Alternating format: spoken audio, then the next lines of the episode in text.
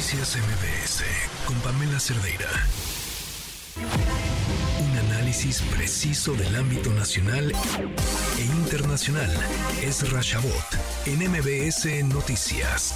Y justo con el que es el tema internacional es Rashabot. ¿Cómo estás? Buenas tardes. Hola Pamela, ¿cómo estás? Buenas tardes, buenas tardes a la Victoria. Pues sí, el tema de una guerra que parece se prolongará, pues te diría yo por mucho tiempo. Por lo pronto, lo que queda claro en este juego es que la guerra de la información tiene también que estar presente.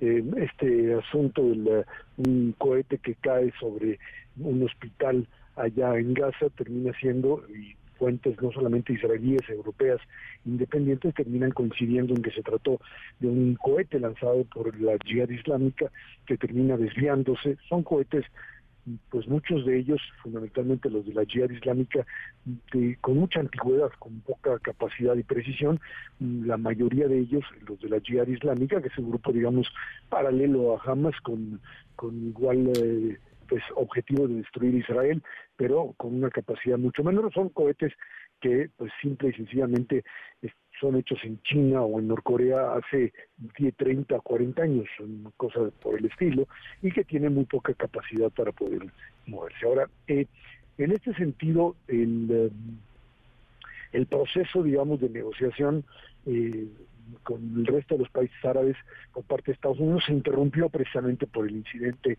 del hospital. Biden llegó a Israel prácticamente y se quedó solo, o sea, eh, estuvo ahí, presentó por supuesto la solidaridad y el apoyo total y absoluto a Israel. Eh, hace unas cuantas horas incluso eh, pues Estados Unidos anuncia que logra derribar en el Mar Rojo, todavía un poco más entrando a Asia, derribar dos cohetes que habían sido lanzados desde Yemen por la parte de lo que es esta milicia hutí, milicia chiita, que ha tratado ahí en Yemen de derribar al régimen y que bueno fue derribado estos perdón fue eh, interceptado este cohete por el propio destructor norteamericano. Estamos ante una eh, situación muy delicada a nivel internacional.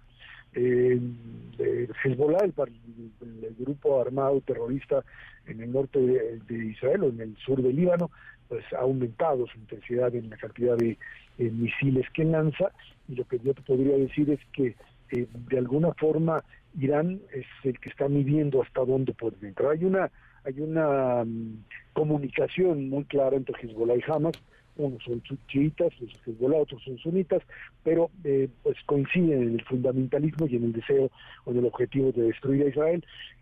Pero es obvio que eh, este, este, eh, este clima de tensión, si no se logra limitar a lo que será dentro de unas cuantas horas, te diría yo, o, horas, no, sé si un par de días, la incursión israelí mm, por vía terrestre hacia Gaza, esto puede salirse de las manos. No, no es que uno sea aquí el catastrofista, pero estamos hablando fundamentalmente de una intensificación en la frontera norte con una cantidad enorme de cohetes lanzados hacia el norte israelí, que pudiese en un momento determinado también convertirse en algo muy, muy complicado para poderlo controlar.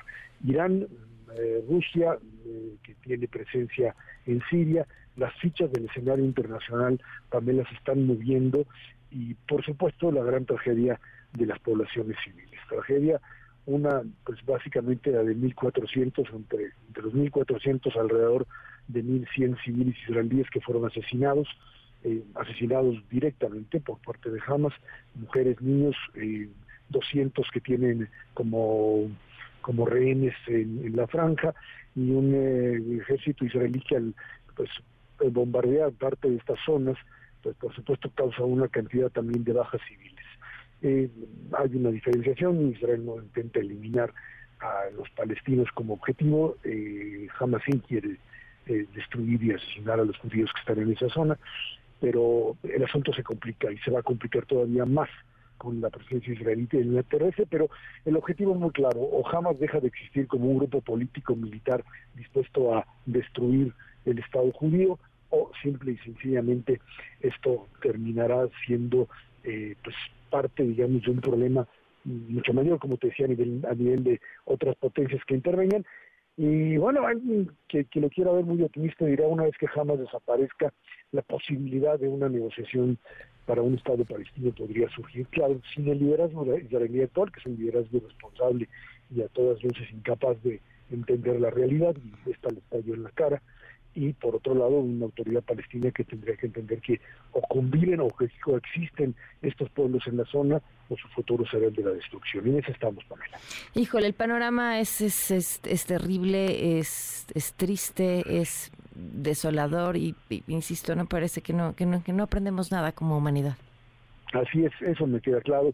Hay también, yo te diría, fenómenos todavía hacia afuera de eh, digamos, expresiones de antisemitismo, de odios a los judíos, que llegan no solamente en Europa, América Latina, por supuesto, y México, con pintas de suásticas y de, pues una serie de ataques no, no, no. instalaciones de la comunidad judía, que esto es parte de esta misma exacerbación y de aquellos que, pues con el odio agazapado, están ahora dispuestos a tener una carta de legitimidad para ese tipo de acciones. Es, es un momento difícil, es un momento de definiciones, aunque bueno, el gobierno mexicano parece que no quiere entender eso tampoco. Sí, no, no, no, no.